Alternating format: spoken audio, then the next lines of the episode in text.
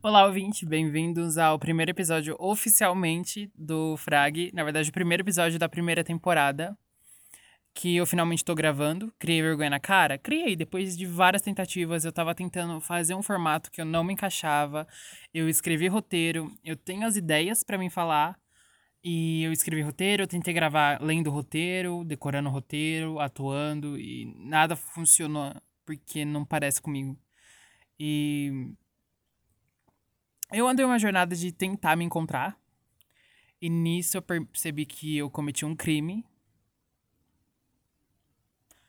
Eu não fui o único, você também cometeu esse crime, você também matou uma criança e você decidiu que você tinha que ser adulto, que você tinha que crescer e deixar tudo que você realmente gostava de fazer quando você era menor e você deixou de fazer porque alguém disse alguma coisa e você se sentiu inseguro. Hum, trauma? Eu ouvi um trauma? Obviamente você ouviu um trauma, meu amor. E. Sessões de terapia? Não. Super vulgar podcast. Me julga quem quiser, mas a Ana é genial e ela fala muita coisa que toca na minha ferida. Eu tenho muitas feridas. Vamos começar por aí. Mas esse episódio que eu ouvi e ela falou como ela odeia a forma que ela se odeia porque ensinaram ela a se odiar. Tem a mesma energia do pai de se odiar? Talvez. Então comece a se odiar, mas se odeie sabendo que você se ama. Esse é o meu conselho. Porque eu vim de um lugar de muita insegurança, onde as pessoas comentavam sobre mim e eu tentava me encaixar nos comentários das pessoas para mim me tornar uma pessoa melhor. Se fez o sentido o que eu falei agora, eu não sei. Mas eu ando em uma puta de uma jornada para me tentar descobrir quem eu sou de verdade. E eu acho que eu tô realmente descobrindo e eu tô voltando a ser aquela criança I give zero fucks e fazer o que dá na telha e o que quer. E é estranho, porque eu escrevi um roteiro onde parecia mais uma carta pra quando eu era mais novo. E eu falava justamente sobre isso. De como eu era genial para um caralho. Porra, eu. Gente, eu era genial. Eu dominava todas as áreas do Photoshop pelo celular. Eu escrevia. Na verdade, eu planejava um livro inteiro. Inteiro, inteiro, inteiro, inteiro. Independente se ia ficar bom ou não. Na minha cabeça era, tipo, a coisa mais genial do mundo. Ia vender milhões. Eu ia ser a, própria a própria Ana Todd brasileira. E as pessoas iam querer saber o que eu tô escrevendo, o que eu tô sentindo, mesmo que fosse uma fanfic que eu enfiava mil e um amigos, que hoje eu nem tenho mais contato. E é bizarro, porque esse dia eu, eu fiquei sabendo que uma dessas amigas vai ter um filho. E eu percebo que era para mim ter uma carreira de milhões. Agora, era para mim estar tá em um status meio de. Aquelas crianças que crescem na fama. Porque eu ia trilhar esse caminho, sabe? A Sydney Sweeney, ela fez aquele projeto de carreira que ela conta que ela fez para os pais dela, para ela começar a atuar. E eu, com nove anos, eu já tinha isso. Porque eu já tinha começado a ter acesso à internet. E eu vi o YouTube, eu falei, é nisso que eu tenho que focar. Eu foquei. Não, o primeiro comentário que eu ouvi foi que eu não era bom o suficiente para aquilo, que aquilo era uma ilusão. Doeu.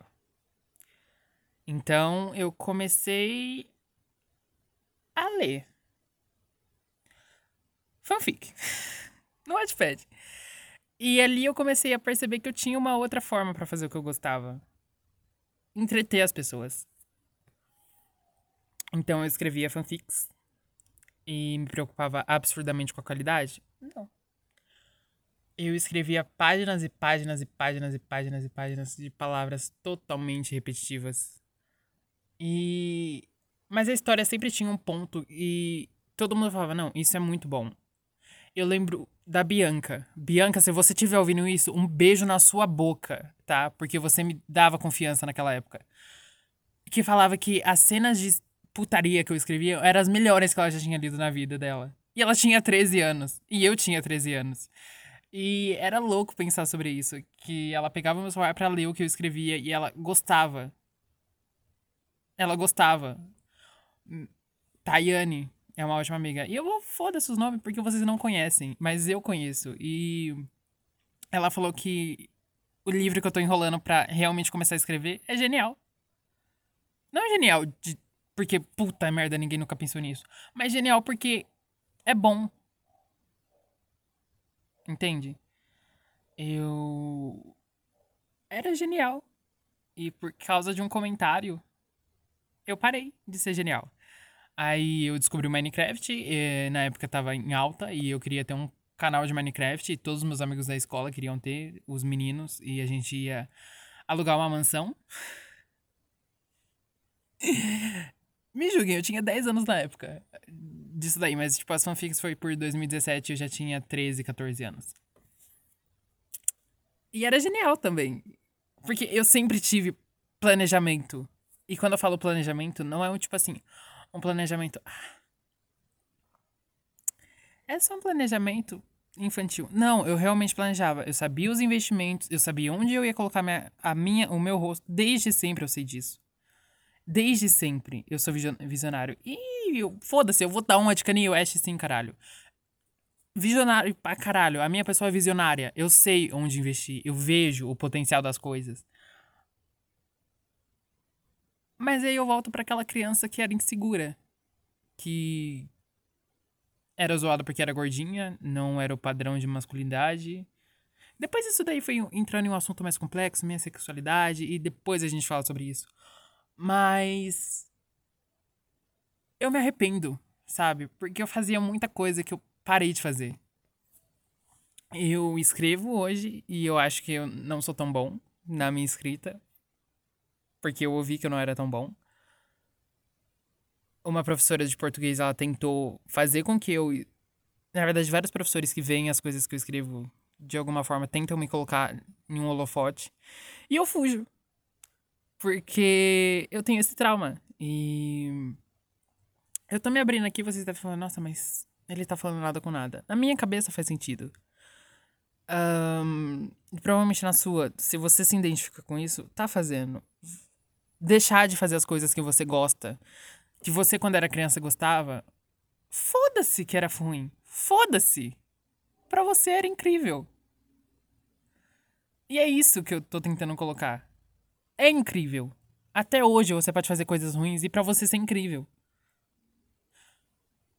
O ponto é, você matou a criança que você era para você tentar se encaixar em um padrão para você tentar fazer outra pessoa feliz.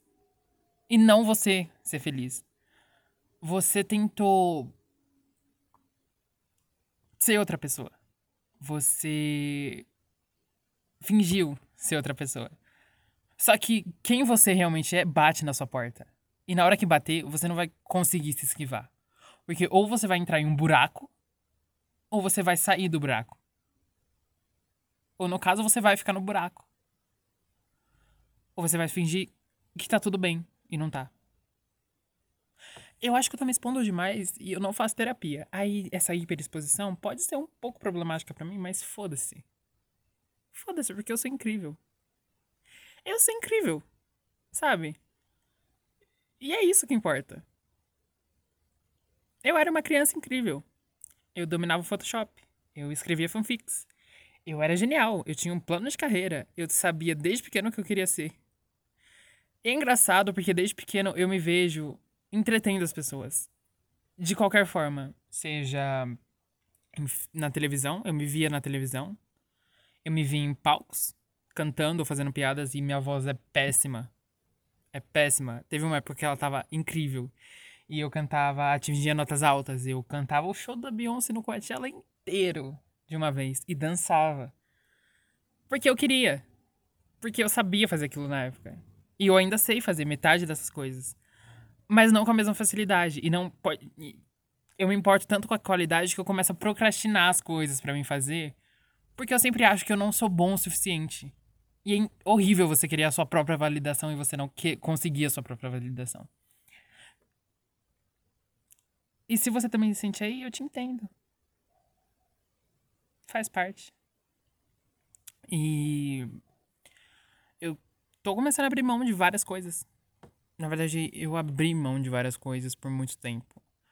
E eu não tô mais disposto a fazer isso.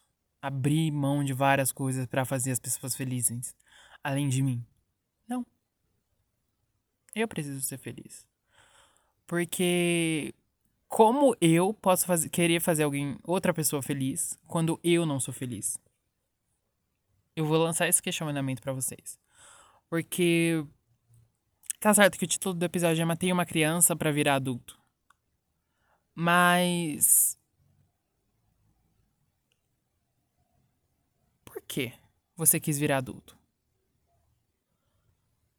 Pra poder fazer coisas que você nunca pôde fazer quando você era a criança? Ou porque te falaram que aquilo era o certo? Porque hoje eu tenho 18 e foi o que eu tuitei. Vida adulta é pop minimalista, músicas de artistas com quase 30 anos, ou 30 anos, né, Adele? Garrafas de vinho e boleto. E falta de tempo. Essa é a vida adulta. Eu tenho 18 anos e essa é a vida adulta. Boleto, tendência ao alcoolismo, porque acredite ou não, é uma forma escapatória, você vai se viciar em drogas, sexo, prostituição, dinheiro, ou bebidas para tentar tirar isso. E é uma coisa que eu tô vendo muito. Estudando, né, no caso, no curso que eu faço. Que eu faltei hoje para gravar esse podcast, mas isso daí nem é movimento para isso. Então. Um dia eu explico. E eu me perdi agora no raciocínio. E tá tudo bem. É sobre isso, Brasil. É sobre você querer fazer as coisas, sabe? É sobre isso que esse episódio é. E eu quero me importar com a qualidade. Eu quero fazer as coisas com a maior qualidade possível. Mas tem coisas que estão fora do meu alcance. E eu não vou poder colocar uma qualidade maior em algo que eu não consigo colocar, porque eu não tenho recurso. Eu não posso. Esse pode ser um episódio que muita gente não entenda, muita gente entenda, compartilhem e gere alguma polêmica por causa do título, tipo, ah, meu Deus! Mas, gente, Gabriel Monteiro tá aí. O que eu tô falando é uma metáfora, o cara co cometeu um crime. Essa parte eu vou cortar do episódio, provavelmente. Mas eu não quero editar esse episódio. Eu quero postar ele cru. Do jeito que ele tá saindo. E é um lembrete. É um lembrete. Porra, minha dicção. Olha, de centavos essa dicção. E é uma gíria. E as gírias milhões de centavos. E olha, a gente tem que parar de usar porque chegou nos héteros. Eu, como bissexual, me, me sinto ofendido. Próximo episódio talvez seja esse tema? Talvez. Mas. É o que eu quero falar para vocês. Voltem a fazer as coisas que vocês gostavam de fazer e ser quem vocês eram. Ah, mas ah, mas nada, gente. É simples. Voltem a ser quem vocês eram. As, fazer as coisas que vocês faziam quando era criança. Não se preocupem. Se tá bom, se tá ruim, se alguém vai gostar, se vão deixar de gostar, se vão, sei lá, fazer qualquer coisa com isso. Jogar uma verdade na sua cara ou fazer, te diminuir por causa do que você tá fazendo. Foda-se. É você que tá fazendo não outra pessoa. Entende?